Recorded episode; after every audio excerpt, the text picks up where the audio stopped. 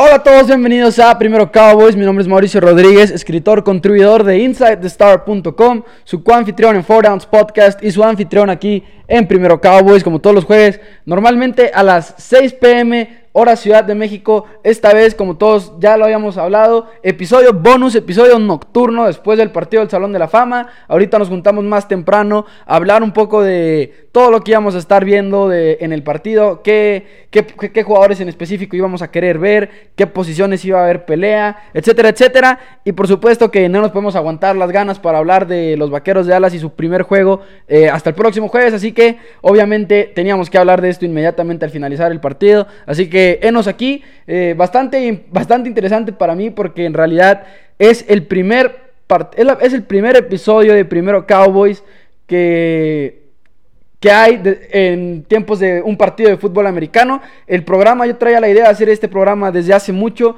y apenas...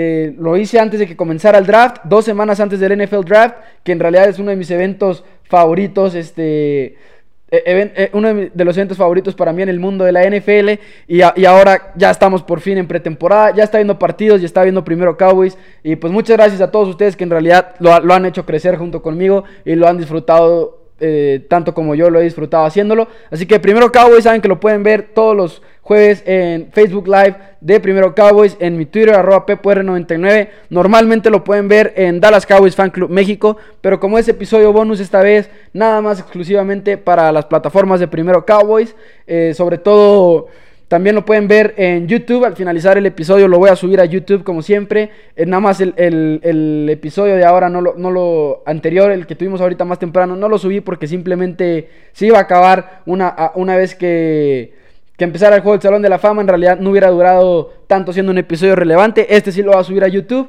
Y si ustedes prefieren audio, si prefieren escuchar rumbo al trabajo, etcétera, etcétera, a mí me gustan mucho los podcasts. Así que lo pueden escuchar, por supuesto, en en iTunes y SoundCloud si ustedes prefieren escuchar el puro audio del programa. Para eso tenemos el micrófono aquí, para que tengan un buen audio mientras los escuchan.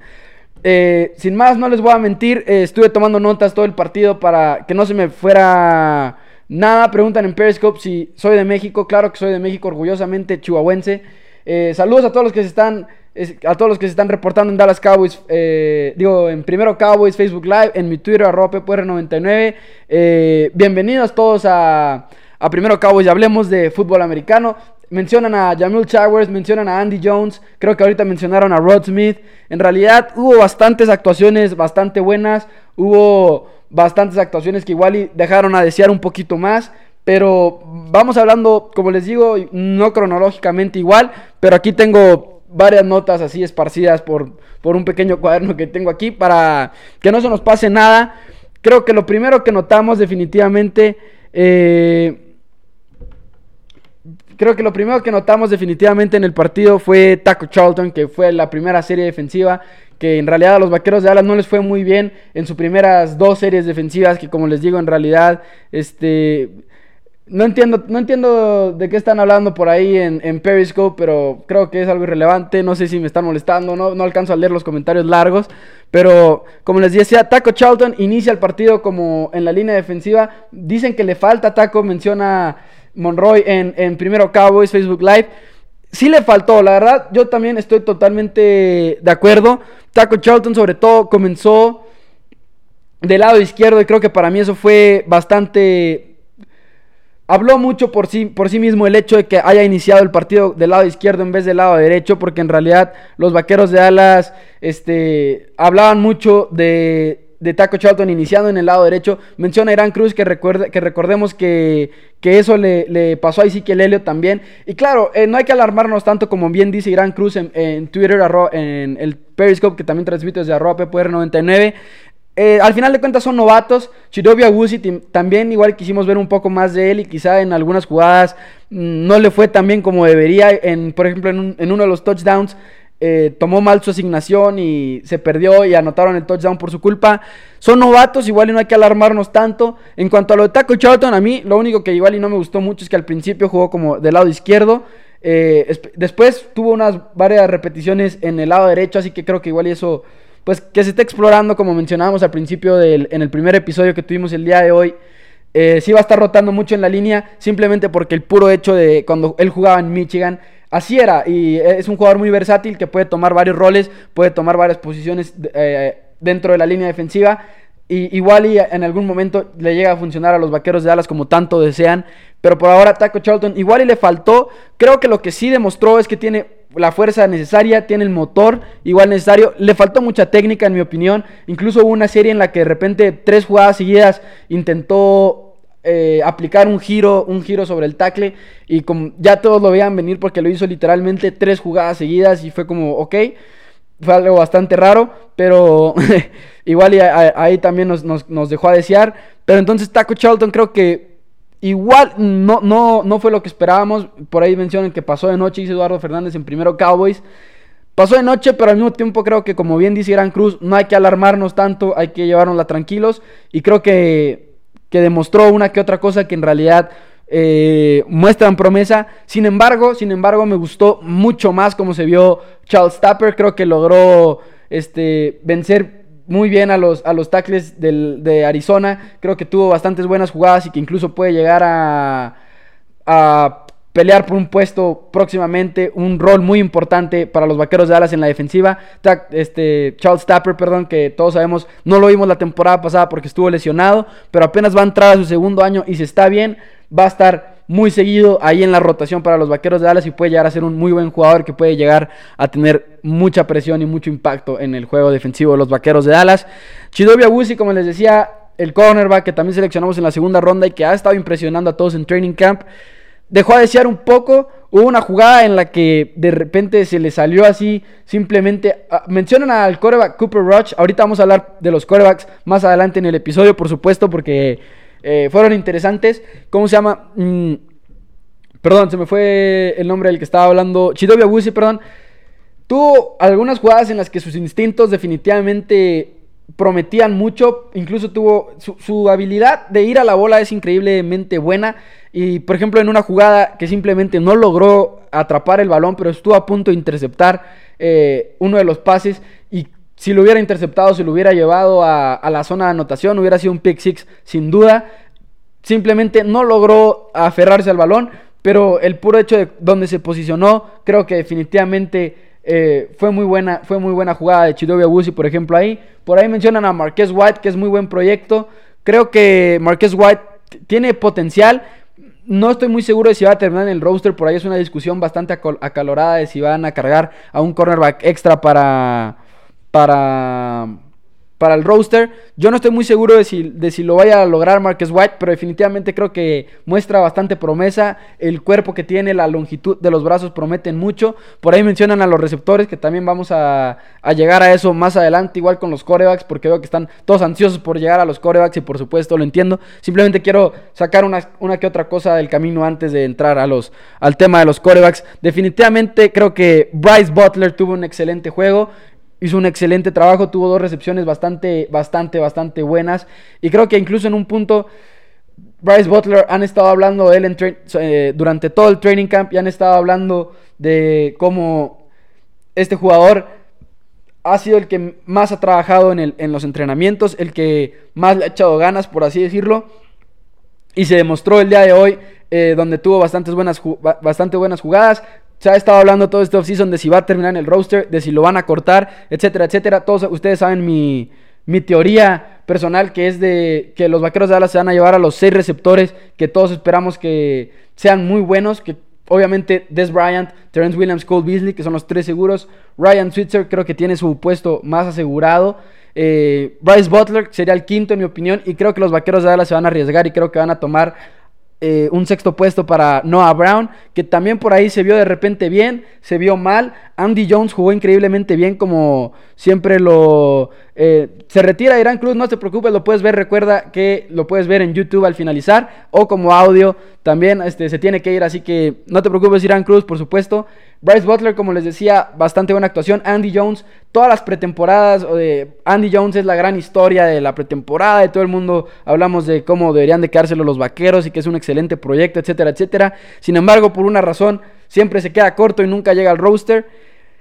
Me gusta Andy Jones y me encanta verlo jugar y creo que hace un excelente trabajo. Eh, atrapando el balón, corriendo rutas, etcétera, etcétera. Sin embargo, hay una razón por la cual no ha, no ha llegado al roster y ahora que creo que con la adición de Ryan Switzer, con la adición de Noah Brown, creo que Noah Brown por el cuerpo que tiene, el prototipo que tiene, creo que es mucho más prometedor que, que lo que es Andy Jones y creo que si llegan a cargar un sexto receptor va a ser Noah Brown y no va a ser Andy Jones. Esto es lo que yo pienso y no creo que tampoco Andy Jones vaya a ser lo suficientemente malo como para volverse a quedar en practice squad, sobre todo si sigue teniendo una buena pretemporada, porque recuerden que apenas, básicamente apenas va a empezar la pretemporada. Este juego fue uno que en realidad no todos los equipos juegan, eh, solamente los dos equipos que participan en él, lógicamente, pero me refiero a que los demás equipos no tienen partidos esta semana, sino hasta la siguiente, que es cuando empieza la pretemporada. Así que los Vaqueros de Dallas, en vez de tener cuatro juegos, tienen cinco esta pretemporada. Entonces, falta de por ahí mucho. Menciona a Charlie Castellanos a Lael Collins, que por supuesto creo que jugó excelentemente bien. Me sorprendió incluso como tackle derecho. Estuvo jugando bastante bien, muy sólido y muy consistente sobre todo. Y eso fue algo que a mí me gustó bastante. Creo que si Lael Collins eh, se, se, consolida perdón, como un buen tackle derecho, vamos a tener una línea ofensiva. Y si lo llega a lograr, ser mejor que Doug Free, etcétera, etcétera es de miedo nuestra línea ofensiva. Nada más ese puesto de guardia izquierdo que Jonathan Cooper lo ejecute bien. Que creo que su actuación el día de hoy fue regular. No creo que haya sido tampoco ni muy buena ni, ni mala. Entonces, pues dio lo que se esperaba que iba a dar. Por supuesto, claro que no jugó tanto por el puro hecho de que estamos hablando de que es pretemporal, juega el Salón de la Fama, etcétera. Por ahí Rico Gathers, todos sabemos quién es Rico Gathers y creo que hablo por todos cuando yo me paré y salté como loco, como si estuviéramos en temporada regular cuando atrapó ese touchdown en la esquina derecha de la zona de anotación de Kellen Moore, que incluso fue un muy buen pase de Kellen Moore.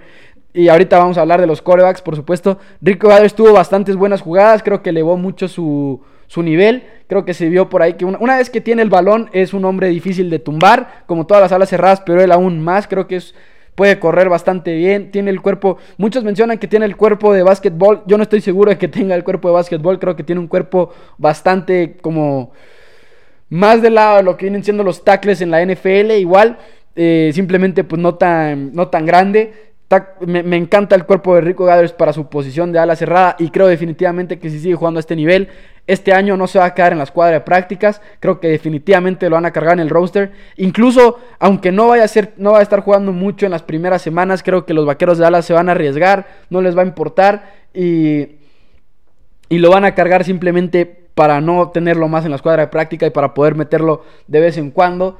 Eh, lo bueno, Smith, Roach, Lyle Collins mencionan Eduardo Fernández en primero Cowboys, lo cual me lleva al tema de los corredores, que el tema de los corredores fue bastante sorprendente para mí.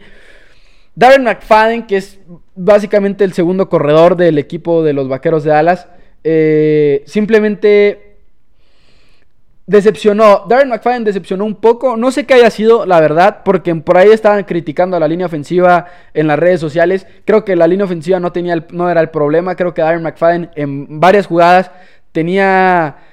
No tenía los huecos, pero simplemente si hubiera sido más paciente se lo hubieran abierto y él se estaba estampando directo a los defensivos. Entonces por ahí creo que más bien fue culpa de Darren McFadden. Sin embargo, obviamente es el primer juego de pretemporada. Todavía no me quiero apresurar a decir que Darren McFadden no, no, se va a quedar con el corredor número 2 porque pienso que definitivamente es la opción por la cual los vaqueros de Alas se, tiene, se tienen que ir por, por Darren McFadden como el número 2. Y después está la posición corredor número 3 que está entre Alfred Morris y, y Rod Smith, que todos los vimos, los dos jugaron muy bien. Alfred Morris no tanto, pero Rod Smith le dieron mucho el balón eh, en la segunda mitad del juego eh, y en realidad fue bastante, bastante bueno. Rod Smith se ha estado hablando de él todo training camp. Creo que Rod Smith puede llegar a quitar el puesto a Alfred Morris porque, sobre todo, porque es más para el futuro. Si encuentras a Rod Smith como un corredor que realmente va a funcionar al nivel que Alfred Morris o incluso mejor, creo que la opción es irte por Alfred Morris, digo por, perdón, por Rod Smith en vez de Alfred Morris, porque Alfred Morris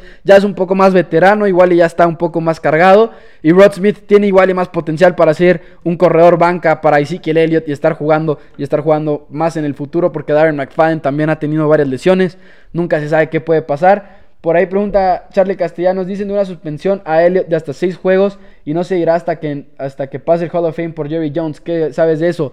Es una teoría definitivamente que por ahí están, está, está la gran teoría de que la NFL se está esperando a que toda esta semana el Salón de la Fama, porque esta semana es de Jerry Jones, no es de nadie más, porque Jerry Jones todos sabemos que es introducido al Salón de la Fama eh, esta semana y pues definitivamente se lo merece, el mejor dueño en la historia de la NFL, definitivamente en mi opinión.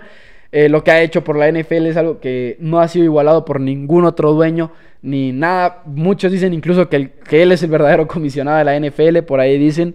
Eh, creo que e, esa es una teoría si es verdad, creo que es preocupante para nosotros porque si es verdad que se están esperando a dar la decisión de Ezekiel Elliott para no arruinarle la semana a Jerry Jones, entonces creo que es definitivamente porque lo van a suspender.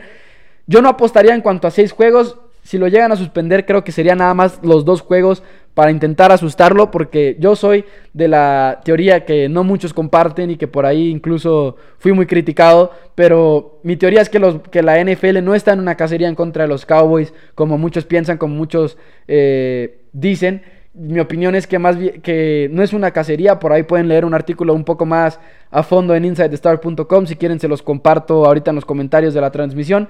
Esa es mi opinión, claro que también eh, entiendo la teoría de que igual están en nuestra contra. Yo no pienso así. Incluso por ahí está la, teoría que ha hablado Mike Fisher y que yo he hablado aquí en el programa y todo. Que más bien es una manera de asustar a Ezekiel Elliott. Si lo suspenden dos juegos, en realidad creo que es lo más probable. No lo veo suspendido más de cuatro, más de seis juegos, ni, ni de chiste. Esa es mi opinión. Claro que la NFL siempre nos puede nos puede sorprender. ¿Cómo viste la secundaria? Yo tengo un poco de preocupación, dice Carlos Enríquez en Primero Cowboys Facebook Live.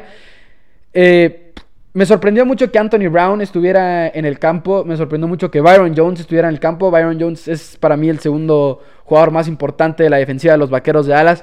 Muy bueno, muy bueno. Eh, Anthony Brown me sorprendió. Anthony Brown por ahí lo quemaron incluso en las primeras jugadas. Mm, es malo quizá que lo hayan quemado así, pero creo que Anthony Brown promete mucho y creo que cuando eres un titular y estás jugando en pretemporada, igual y no estás dando tu 100%, igual y te la estás llevando un poco más tranquilo, creo que no hay mucha preocupación del lado de Anthony Brown, del lado de, Byron Jones tampoco.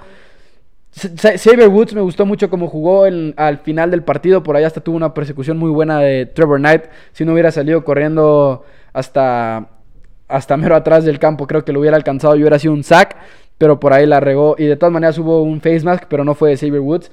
Eh, estoy casi seguro que no fue de Xavier Woods. Pero la secundaria creo que es una pequeña preocupación, pero también no jugó Nolan Carroll, no jugó Orlando Scandrick. Igual hay que, igual hay que calmar un poco ese, esa preocupación que todos tenemos, lógicamente. Esperar un poco más a la pretemporada, de ver más a Orlando Scandrick, de ver más a a Nolan Carroll, ver más a Anthony Brown eh, en una posición diferente, ver, o sea, me refiero a estando jugando en una temporada regular, etcétera, etcétera, porque todos sabemos que todos sabemos que Anthony Brown tuvo una excelente temporada el año pasado, después de que fue seleccionado en la sexta ronda y fue una gran sorpresa. Eh, por ahí menciona a Gustavo Franco, que es justo a lo que iba. Eh, fue, estuvo lesionado, Anthony Brown se lesionó al final por ahí del primer cuarto, por las primeras series defensivas, se lesionó el tendón creo que en la, corva, este, y creo que al final de cuentas lo sacaron inmediatamente como debieron de haberlo hecho. Me sorprendió, como les decía, que estuviera jugando ahí en, en, este, en este partido. Me sorprendió mucho que estuviera jugando. Creo que la, la, lesión igual llegó a ser un poco más de precaución. Esperemos. Todavía no sabemos bien, bien. Pero falta ver qué va a suceder de ese lado. Falta ver si es una lesión seria. Si no lo es. Si nada más lo sacaron rápidamente. Porque pues al final de cuentas es un partido que como bien dice Eduardo Fernández es de exhibición. Y para nosotros, para el equipo, para estar viendo a, los bancas, para estar viendo quién se va a quedar en el roster en los lugares que no están completamente decididos. Cuando vuelve de la lesión Switzer, eh, preguntan por ahí. Creo que puede volver en cualquier momento. Se supone que igual y no es muy serio. Entonces, en realidad, simplemente lo están guardando por precaución porque no vale la pena como cuando Ezekiel Elliott el año pasado que estuvo lesionado también más o menos de la pierna, etcétera, etcétera, que estaba un poco que no era nada malo, pero simplemente no vas a arriesgar a tus novatos de esta manera en pretemporada. Mejor te esperas, sobre todo ya cuando sabes que definitivamente te los vas a quedar para tu equipo, como lo sabían los vaqueros con Ezekiel Elliott, como lo saben los, los vaqueros en este momento con Ryan Switzer. Me sorprendió el tercer coreback, mencionan ahí, así que vamos ya directo, no los voy a hacer esperar más a, los corebacks que Primero Kellen Moore, porque fue el primer coreback que jugó. Eh, me van a odiar, me van a odiar, pero no creo que haya jugado mal. Creo que puso varias jugadas que fueron muy buenas. El problema de Kellen Moore es su falta de consistencia. Es muy inconsistente. Le falta ser constante en su manera de juego, pero creo que por ahí tuvo bastante, bastante, mm, ¿cómo se llama? Vamos a bloquear aquí a personas en, Periscope, lógicamente, si están interviniendo con el programa que algunas otras personas están este, disfrutando, mejor los bloqueamos, lógicamente. Eh, los Vaqueros de Dallas, como les mencionaba, con, con Kellen Moore, creo que no es una preocupación y lo he defendido bastante. Creo que los Vaqueros de Dallas, Kellen Moore no es mala idea tenerlo como banca. No es lo ideal, lo entiendo por completo. Por ahí puso una que otra buena jugada, por ahí puso una que otra muy mala jugada. Entonces, le falta esa consistencia. No me pareció que fue tan malo como muchos lo esperábamos que fuera. Cooper Rush, el tercer coreback, jugó extremadamente bien, o sea, bastante sorprendente para ser un novato que no fue ni siquiera seleccionado en el NFL Draft, ex coreback de Central Michigan. Y puso muy buenos pases, muy, muy precisos, muy rápidos. Eh, por ahí se escapó de varias presión, este, pudo correr muy bien. Saludos a Pablo que nos está viendo desde la Ciudad de México. Roch se ve seguro, Moore sus pasos a mi gusto es muy débil en su juego. Sí, Kellen Moore no es completamente lo que quieres cuando estás en el campo. Eh, como dicen, se vio muy bien, se vio este mm, bastante pues sí, la palabra seguro, como dicen ahí, para ser un coreback que no fue seleccionado en el draft, para ser un coreback que pues espera que va a ser el coreback 3. Y creo que puso muy buenos números, muy buena actuación de su parte. Kellen Moore y, Cooper Rush va a ser una discusión que vamos a vivir toda la pretemporada. Pero por ahora, claro que después de ver este primer partido, igual y si las siguientes semanas, obviamente Kellen Moore igual y existe la posibilidad de que juega muy mal, Cooper Rush muy bien, Luke McCown muy bien también, por ahí pueden cambiar las cosas. Pero en este momento esta es mi opinión. En este momento mi opinión es que Kellen Moore no es ideal, como lo hemos hablado todo el offseason. Eh, en este momento mi opinión es que Moore no es lo que todos queremos en el puesto del coreback 2. Creo que una vez que aceptamos el hecho de que los corebacks bancas, por lo general el 90% de los corebacks bancas en la NFL no nos van a ganar un Super Bowl, no nos van a ser exitosos en postemporada, no van a ser buenos, eh, para ser, no van a ser lo suficientemente buenos para ser titulares en la NFL.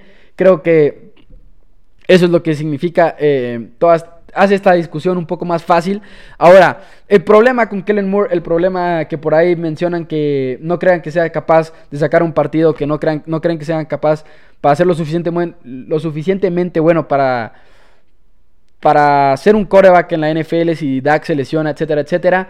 Creo que este es, este es el problema. Dak Prescott apenas va a su segundo año y ha sido excelentemente extremadamente, perdón, maduro, extremadamente increíble su desarrollo de adaptarse tan rápido a la NFL, un novato que fue seleccionado en la cuarta ronda y estar a este nivel americano eh, y tener una actuación súper buena en la NFL no es nada fácil, pero sigue siendo su segundo año, no es un veterano veterano, ya no es un novato, pero sigue sin ser un veterano como tal, entonces Creo que tienes que cargar a Cooper Rush, tienes que quedártelo en la escuadra práctica, seguir trabajándolo igual y para un un poco más para el futuro.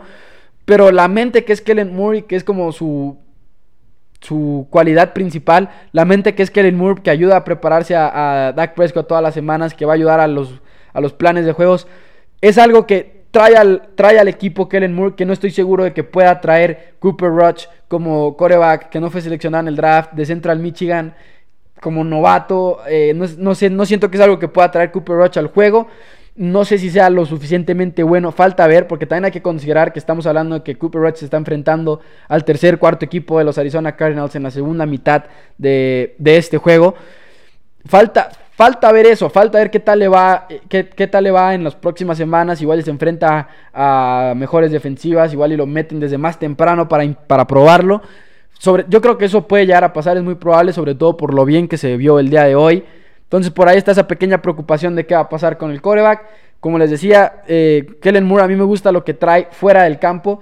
Por ahí, como es la opinión que dicen que reemplazar a tu coreback titular en tu equipo, si eres el coreback banca, es como el quinto trabajo que tienes como coreback banca. Primero es preparar el game plan, el plan de juego, eh, preparar a tu coreback, estar eh, estudiando a las defensivas contrarias, etcétera, etcétera. Todos sabemos que Kellen Moore va a ser un coach cuando se retire de la NFL. Eh, tiene todo para ser un coach, es una mente maestra del fútbol americano, simplemente pues no es bueno ejecutando en el campo. Creo que los vaqueros de Dallas están enamorados, Scott Linehan están enamorados de, está enamorado de Kellen Moore. No creo que se vayan a deshacer de él, no creo que lo vayan a a bajar a coreback 3. Creo que se va a quedar como el coreback banca.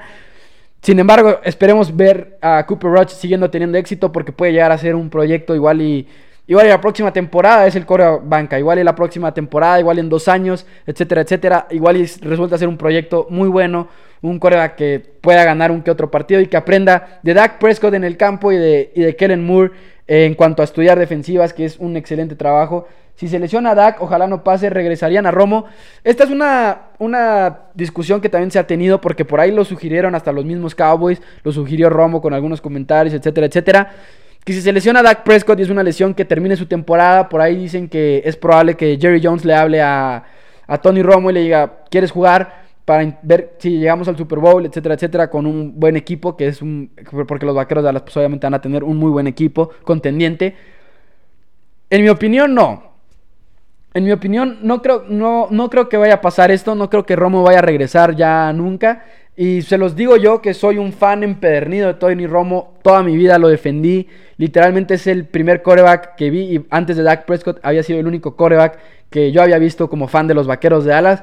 Eh, la verdad es que Tony Romo lo amé durante su época, pero creo que ahorita ya se retiró. Ahorita ya es comentarista en CBS. Desde el 2014 no juega porque a menos que contemos los pocos juegos que, vimos en el 2015 de él, eh, pero básicamente no podemos contar la temporada del 2015 porque todos sabemos lo que pasó, las lesiones, se lesionó, luego volvió y contra Carolina se volvió a lesionar y nos partió el corazón a todos, yo lloré cuando se lesionó, las dos veces que se lesionó yo lloré, no les voy a mentir, ¿cómo se llama? Y, y, creo que no va a suceder, creo que ya ahorita ya es una época para salir adelante de Tony Romo, ya dejarlo atrás lamentablemente. Ah, por un lado, lamentablemente, por otro lado, obviamente todos estamos emocionadísimos por, por Dak Prescott y lo que va a traer para la franquicia en un futuro. Es un jugador que promete demasiado con este equipo tan bueno.